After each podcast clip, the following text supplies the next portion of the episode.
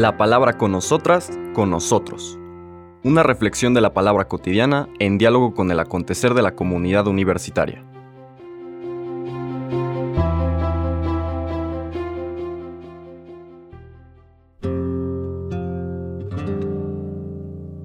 Hola, buenos días.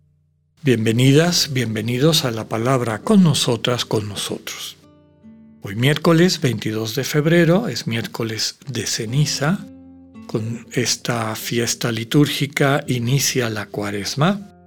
Por lo tanto, vamos a poner entre paréntesis nuestro seguimiento del Evangelio de Marcos, que nos ha acompañado en estas siete semanas del tiempo ordinario. Lo vamos a retomar más adelante no me acuerdo si es en mayo o en junio, cuando termina el tiempo de Pascua. Y veremos ahora que como pasó en Adviento y Navidad, no vamos a seguir un solo evangelio, sino que la liturgia va tomando de varios evangelios alrededor de una temática. Miércoles de ceniza, decíamos, inicio de la cuaresma. Cuaresma significa literalmente un tiempo de purificación, un tiempo de recolección, un tiempo de ascesis, de, penitencia, etc. Básicamente de purificación. El origen de todo esto es la numerología propia del pueblo judío, que expresaba en el número 40 eh, este concepto, esta idea de, de tiempo de, irse purificando, de irse limpiando internamente, de irse transformando finalmente. Y el origen son los 40 años que está el pueblo de Israel en el desierto. Esto se retoma desde luego en los evangelios cuando se nos describe que el Señor Jesús pasa 40 días en el desierto. De, esta, de este significado simbólico del número 40 en la tradición judeocristiana, viene nuestra palabra cuarentena, es decir, poner aparte en un proceso de, de, sanación hasta que ya esté completamente sana la persona, es reincorporada a la vida comunitaria. La cuaresma son 40 días de preparación para la fiesta grande de nuestra fe, que es la Pascua. Entonces, durante 40 días nos vamos preparando para poder vivir a plenitud ese misterio. Es un tiempo de purificación, desde luego.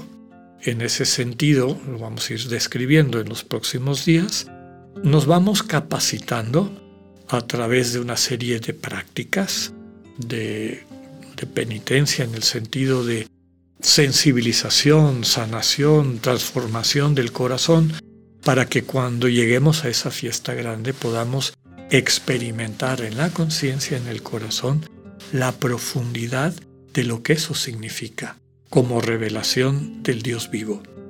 No meramente a nivel intelectual, sino que lo podamos vivir en el corazón. Por este cambio de tiempo litúrgico, por lo que implica la cuaresma, como lo acabamos de describir, pues es natural que la lectura del Evangelio de este día tome uno de los textos más ricos de nuestra tradición sobre lo que implica un camino de acercamiento a Dios correcto, honesto, sincero.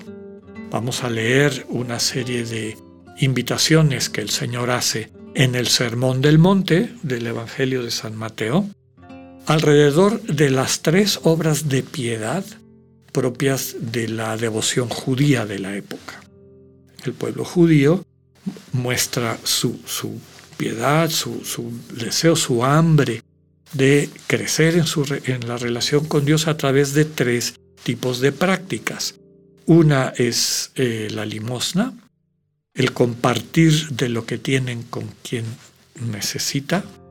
La segunda es la oración, esta búsqueda de un diálogo, de una relación permanente con, con Dios a través de compartir la vida y las esperanzas, los temores, etcétera, con Dios. Y finalmente el ayuno. El ayuno que apunta a la práctica de la ascesis que vamos a describir con un poco más de detalle el día de mañana y pasado. Bien. Desde luego que eh, los judíos piadosos de la época daban limosna, oraban y ayunaban. Pero aquí en este discurso de la nueva ley, recuerden que ese es el contexto del Sermón del Monte, desde este monte donde todo el pueblo sube con Jesús para escuchar del Hijo de Dios, del enviado del Mesías, esta nueva ley que es predicada desde allá, transmitida en este sermón largo, una parte de ese sermón está dedicado a estas obras de piedad. Vamos a escuchar del capítulo 6 los versículos del 1 al 6 y después del 16 al 18. Los que quedan fuera son los que están dedicados al Padre Nuestro, que es la manera como el Señor invita a que se haga la oración.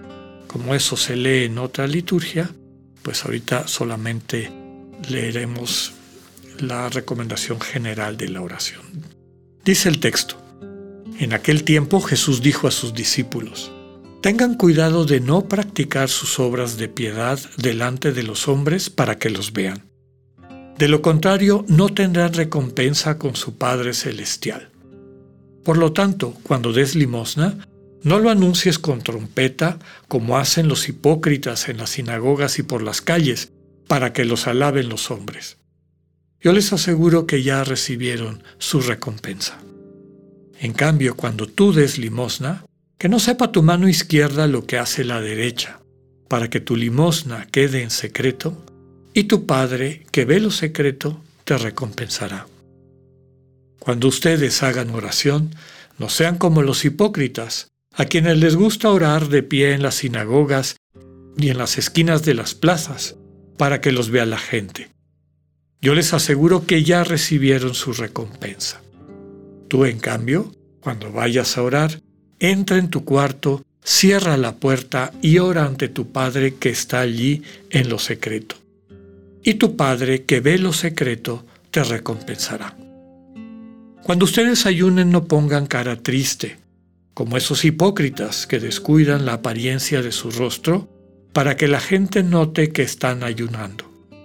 Yo les aseguro que ya recibieron su recompensa. Tú en cambio, cuando ayunes, Perfúmate la cabeza y lávate la cara, para que no sepa la gente que estás ayunando, sino tu Padre que está en lo secreto. Y tu Padre que ve en lo secreto, te recompensará. Palabra del Señor. ¿Qué podemos recuperar de esta triple recomendación del Señor? Lo primero que resalta es la gran pregunta con qué intención haces estas obras. Es claro que la intención de las tres eh, falsificaciones de la limosna, la oración y el ayuno es el ego. ¿no? Lo hago para alimentar a mi ego, que vean que soy generoso, que vean que oro, que vean que soy piadoso ayunando. Una religión, una práctica piadosa que solamente está para alimentar al ego, en vez de permitirnos crecer, nos puede terminar matando. Entonces el Señor dice, quien hace así recibe su recompensa. No es equivalente la recompensa que da el mundo a quienes siguen estas prácticas externas para quedar bien. El mundo, la única recompensa que da es la muerte.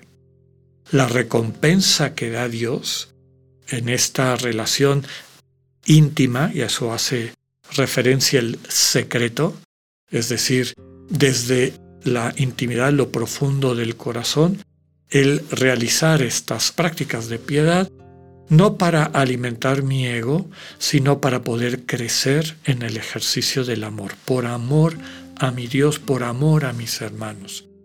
Doy limosna, comparto lo que tengo, busco la oración como ese lugar de encuentro cotidiano, de, de compartir conscientemente la vida con Dios, escuchar su consejo, descansar en el Dios que nos espera y finalmente el ayuno, que como veremos en ocasiones es importante, como todas las prácticas de ascesis, de penitencia, no para hacernos daño, sino para liberarnos, para poder sanar nuestra conciencia del ego Finalmente, el mensaje de todo esto es cuál es tu intención.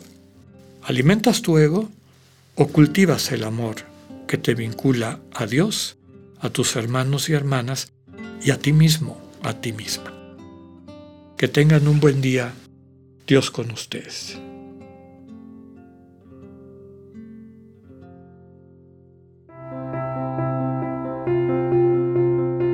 Acabamos de escuchar el mensaje del Padre Alexander Satirka. Escúchalo de lunes a viernes a las 8.45 de la mañana por radiveroleón.com o a través de nuestra app gratuita para iOS y Android. Radivero León, no todo está dicho.